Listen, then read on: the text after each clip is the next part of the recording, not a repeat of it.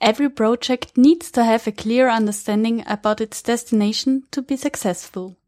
When the business problem is clearly understood, it is much easier to elicit and analyze business requirements and understand the business value that the project will deliver. We talked with Adrian Reed about his workshop at the BA Camp 2016 in Vienna. If you want to know why it is so important to do a pre-project problem analysis and what you will exercise and learn at this course, then stay tuned. You're listening to the Business Analysis Podcast, knowing what makes the difference for problem solvers and lateral thinkers.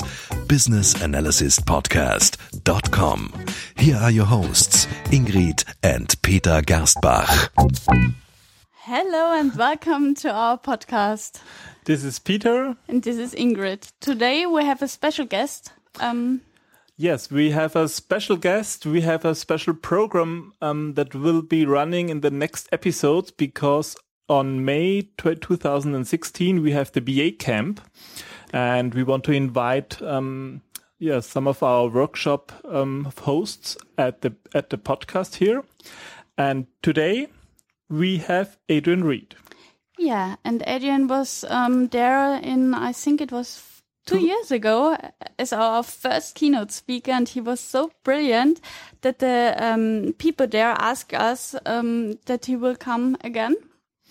And we asked so him, and he said yes. Here he is. Hi, Adrian. Hi, hi. Thank you so much for inviting me back. It was uh, a fantastic conference first time around, and I just can't wait to uh, to come back again. We are uh, happy that you are here again. Last time um, you had the keynote. Do you remember some some some things from the BA camp you want to tell our, our listeners? Yeah, I mean, I think the the when I attended a couple of years ago, one of the things I, I really enjoyed, I thought there was such a collaborative environment throughout and I, I, really enjoyed the unconference element where people were able to bring their ideas and you know there was just the opportunity to learn so much from like-minded practitioners. And there was a real buzz throughout the day. And uh, yeah so fantastically uh, exciting event exciting event. Great. Yeah we are looking forward to the next one. And um, so adrian um, just could um, you tell us our listeners uh, who you are please yeah, absolutely. So, my name is Adrian Reed. Uh, I work for a small uh, business analysis consulting and training firm in the UK called Blackmetric Business Solutions. And we do a range of business analysis related things. Mm-hmm. Um, I guess one thing about me is I'm a really enthusiastic, passionate BA, and I'm always trying to do what I can to elevate and promote uh, business analysis and so I'm, I'm one of the volunteers that keeps the UK chapter of the IIBA uh, up and running, mm-hmm. and run events, and we lobby government, and we do all sorts of other really uh, fun things to try and uh, and and create that awareness of the, the good work that we do as as BAs across the community globally. But I think it's it's more than up and running, isn't it? I mean, you you collect um, prizes at the IBA conferences one year, year after the other, and yeah. chapter well, of the year. We've been really fortunate. I mean, we've got a great team of, uh, of volunteers, uh, directors, and uh, unelected volunteers as well. And and yeah, so we've got uh, uh, we've got uh, really firm foundations that we're building on, and the the momentum in business analysis in the UK is growing and growing. Oh, that's I mean, great. To, to give you a, an idea, um, in our membership growth, we've grown something like four or five times. So we're like four or five hundred percent the size wow that we were about two years ago. So it's, it's, phenomenal. It's phenomenal. That's really phenomenal. So it, there is really a momentum in the UK.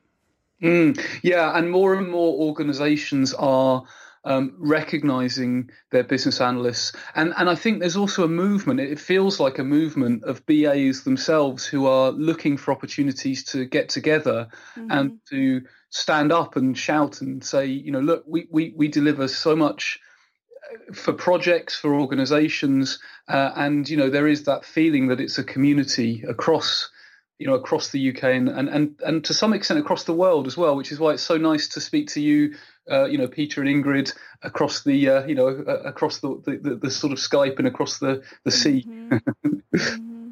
Yeah, thank you. So please bring them to our BA camp too. yes.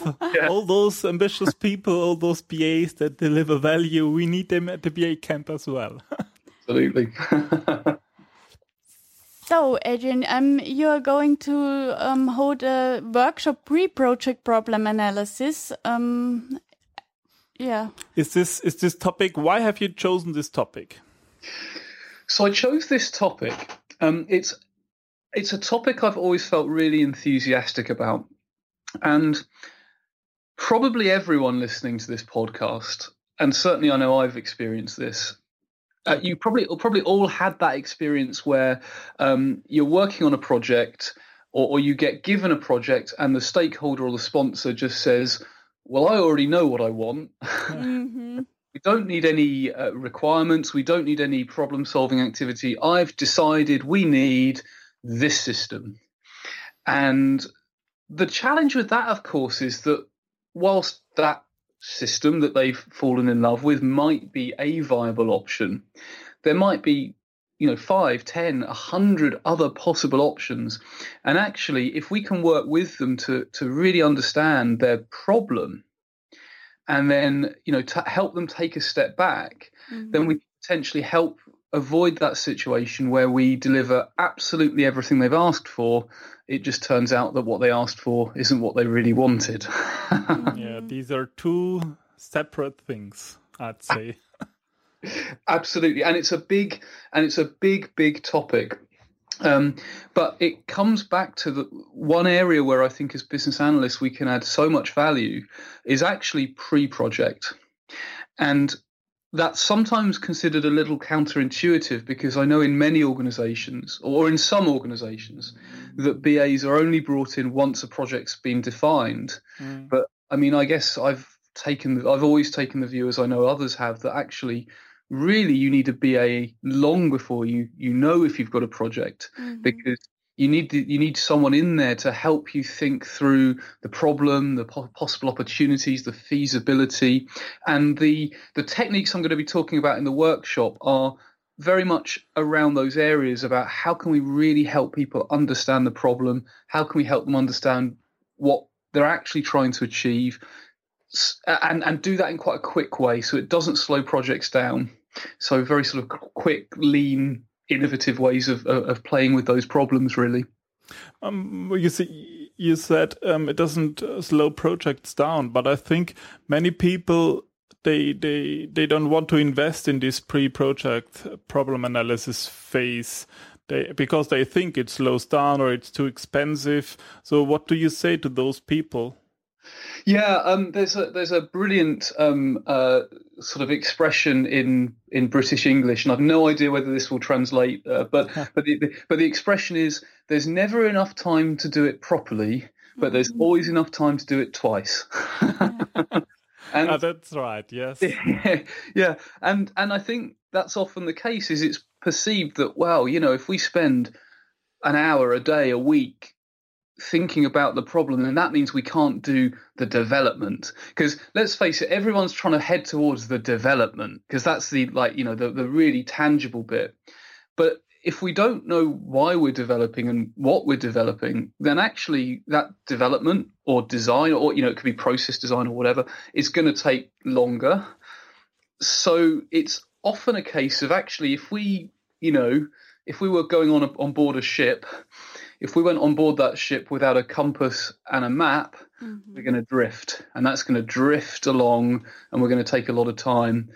If we before we get on that ship, we check the weather forecast and we take our compass and our map, then okay, we might spend a couple of hours doing that up front, or in our case, a couple of days or a week. Um, but that journey, that project, is going to be much, much smoother, much, much quicker. So it's really about those short interventions, those little things up front that will save time in the long run. But I do agree with you, people don't always see it that way. So I think we often have to, to demonstrate it to them and convince them that way.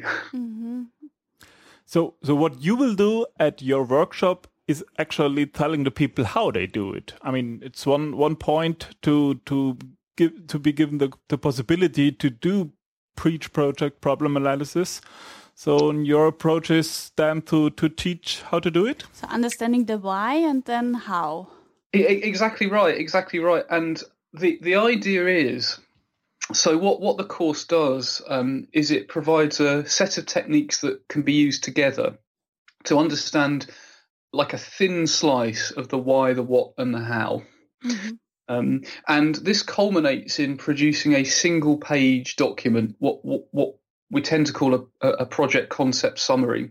Mm-hmm. And the, the idea is that if we can get everyone on the same page, long before we've started writing requirements, if we can get everyone on the same page with something like a problem statement, you know, a concise statement of of what the, the problem or opportunity that we're trying to solve. So we'll look at how to create a problem or opportunity statement. Um, if we can get everyone to agree on how we'll measure success, you know, without necessarily worrying about numbers yet, but what are the critical success factors and key, you know, key performance indicators? Mm-hmm. Are we going for more revenue, avoided costs, some combination of both? Um, and also, we'll we'll talk about how to think about the the scope of the problem. Um, and there's a really nice technique that I, I use a lot. I like I like a lot um, called a, a, business use case diagram. And I know I know many listeners will be familiar with system use case diagrams, but this is a, a, okay. a higher level of abstraction. Um, but it's a great way of scoping out the problem domain. Mm and and anyway, so the, the, this this this sort of one pager has different areas for the why in terms of the problem and how we measure success, the what, which is the kind of scope, and then the how, which is the solution. And the idea being that once that's in place, everyone's on the same page, and we can then accelerate into that project with, uh, you know, with with with certainty that we're we're doing the right thing. Great. Well, that sounds interesting. So in the end um, you advise that there is one pager uh, that contains this valuable information.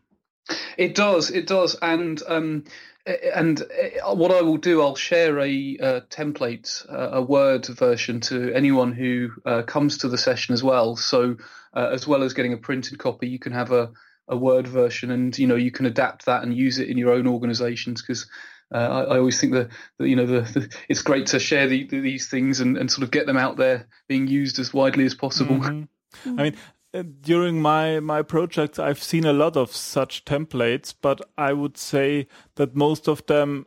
Um, well, they, they weren't built from a business analyst. They were built from someone who just is interested in, in maybe in the milestones, maybe in the results, but not on the way how to get there. Yeah, and, and that's a really interesting observation. And that really resonates with me as well. I think a lot of traditional projects are run, uh, quite rightly, are run by, you know, are managed by project managers. But a lot of the project management theory, a lot of the project management practice, not all of it, but a lot of it seems to focus on like doing the thing right. Mm-hmm. So it's about making sure the milestones are hit, that we're on budget. Um, but actually, there's no point doing the thing right if you're not doing the right thing to start with. and so the pre-project problem analysis is about is very much about saying, well, before we go into that that formalized way of delivering it let's make sure we're delivering the right the right sort of thing at the outset. So it is it is very much with a business analyst hat on. Having said that though i was running this course for a, a client um, and they decided to put their project managers and their business analysts through it and the project managers liked it just as much as the BAs which I was quite surprised but but pleasantly surprised to hear. Mm-hmm. Yeah, that's a, that's a similar uh, thing I can I can tell you because I think most most project managers, well, they they maybe they did a certification or there has been there were project management managers for a long time and they know their stuff, but they they are not they don't know anything about analysis and how to do it. And mm. I think they really usually they they like it. Yeah, and and and I, I think that's true, and I think one of the things as a community of BAs that it would be great for us to to to do is to collaborate more with some of the project management associations to get awareness out mm. there what business analysis is, uh, because I think sometimes project managers have a misconception, mm. and and and often I think um, you know there is this perception that that business analysis is about requirements, and and of course it is about requirements, but it's about lots of other things as well. Mm-hmm. And it's like, it's like breaking out of that requirements box is so important, I think, for us as a community to show that we can add so much value throughout the life cycle from you know from pre-project problem analysis right through to ensuring that or helping with benefits realization you know and and beyond. Yes yes so it's not only about requirements it's all about this this stuff before we can talk about requirements Mm. yeah yeah absolutely so you um i mean the the BA camp, okay, it's the business analysis camp, but it's definitely also suitable for project managers. So, and your course is as well for project managers. Not only, I hope so. Yeah, yeah, absolutely. I think it's really, um, uh, you know, anyone that's that's sort of open-minded, and so so actually on the, the course I was talking about had um, business analysts, it had project managers, and actually one business architect was on there. Um, mm-hmm. So really, anyone that's in in that uh, in that field of change, you know. So if we consider ourselves really, we're all practitioners of change, um, then then that would be a you know useful uh, a useful course. Great, great. Well, I'm really looking forward to it. Mm unfortunately, I won't be able to attend on Ingrid as well because we have a, in the parallel another session. But I will ask all the participants and maybe, maybe, well, we should look um how to get the template. You know. Yes, we need to, to go there. Yeah, just to, to check it and check it out. Yes, the template. We want to have the template. So we we will we will end our sessions uh, half an hour earlier to step into yours. to, to, sit there and uh, oh. We have been there all the time. Yeah, yeah, yeah. Don't you, have the template yet. You can you can have the template. I will be more than happy. so about this template, I mean, have you? What are your personal experience with it? Uh, have you used it in your project? So I, yeah, yeah, I suppose yeah. so. Yeah, absolutely. And in fact, in my consultancy work, I um, I help clients embed it into their process. I mean, it's one of the things I've helped clients embed in their processes. And I mean, to give you a very recent example, I, I was doing some work with a a small organization um, so they have maybe I don't know fi- somewhere between fifty and hundred employees, so relatively small. Um, and they, they were looking for ways of of articulating problems and and understanding which pro- projects they want to run. But being a small organisation, and they're they're a very innovative organisation as well. Um, they you know they didn't want to have reams and reams of paper. Uh, so actually, a one pager they they really bought into, uh, and that you know that people really uh, like liked using. Um, but where the where the idea came from, um, I was working in an organisation where um, I, I, was given the task of essentially trimming down a, a, a, a whole project pipeline. This was a, few years ago, where it's like there were so many things the organisation could do and so many ideas and if project initiation documents had been written for all of them, the team would have spent all their lives writing project initiation documents. Okay. So, so I was able to to work with some, um, you know, so work with the, the, the the client to sort of figure this out. And then there was a, you know, these techniques. Uh, I used, you know, I, I trialed a number of techniques. These are the techniques that seem to work really well together, and then it adapted into a one page document, and then I presented it at the, or I presented the idea at the BA conference Europe 20, uh, probably 2012 or 13 or no, probably 2012 or anyway, a good few years ago now. And it really seemed to resonate. Um, and that led me to then build a, a course um, off the back of it. And, um, and every time I, mention the template or speak, it um, it resonates. And, and I've just, ironically, I was I was I was uh, approached by a publisher um, to write a book about problem solving, and actually oh, the, the, the template and the and the process is going in that that book because actually it really is about problem solving. So it seems like there's a whole load of um, it, it's it's chimed uh, in with a whole load of different communities. Okay, that's well, that's great. Really, you're, it's a good topic. It seems. Mm, yeah, and it's it, it, really plays into an area I'm really enthusiastic about. So it's uh, it's a natural synergy for me, I think. yes, and I've I've seen already a talk with you when I was in London at the BCS. Mm. the BE came too. Yes, but it was about problem analysis. Ah, so okay.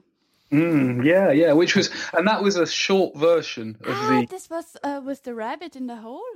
Yes, absolutely. Yeah. Yeah, I know. Alice Peter in told Wonderland. Me. Mm, hmm Indeed.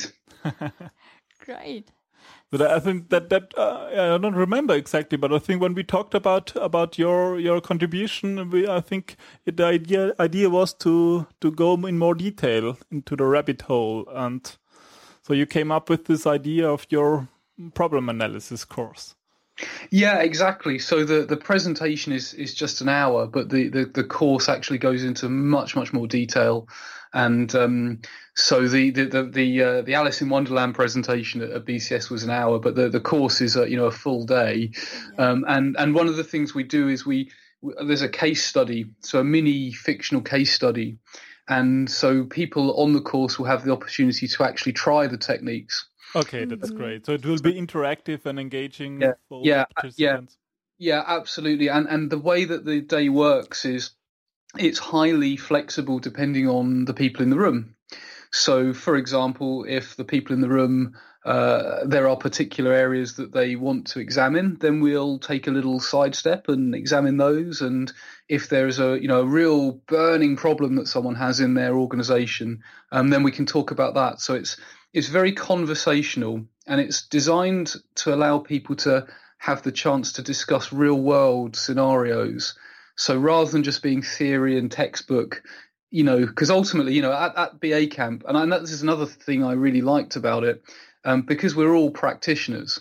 Mm-hmm. You know, we all mm-hmm. we all do this stuff. It's it's really about, you know, having those practitioner peer conversations to help us collectively pick up tips and tricks and uh, and those sorts of things. Exactly, that's it. Great. Well, wonderful. So your talk it will be on May 11. So it's, it's a workshop. It's a workshop. It's a full day workshop. So it starts in the morning and ends in the exercises and flow. Yeah, it will be a, a an interesting day. Yeah. So we invite all listeners of this podcast to go to ba-camp.org um, and check it out. The abstract, we have abstract by Adrian and he explains what he will cover, what he has explained now a bit. And yes, it's on May 11, so reserve your seat soon. yeah. So, Adrian, um, is there something you want to tell our listeners um, what we might have missed?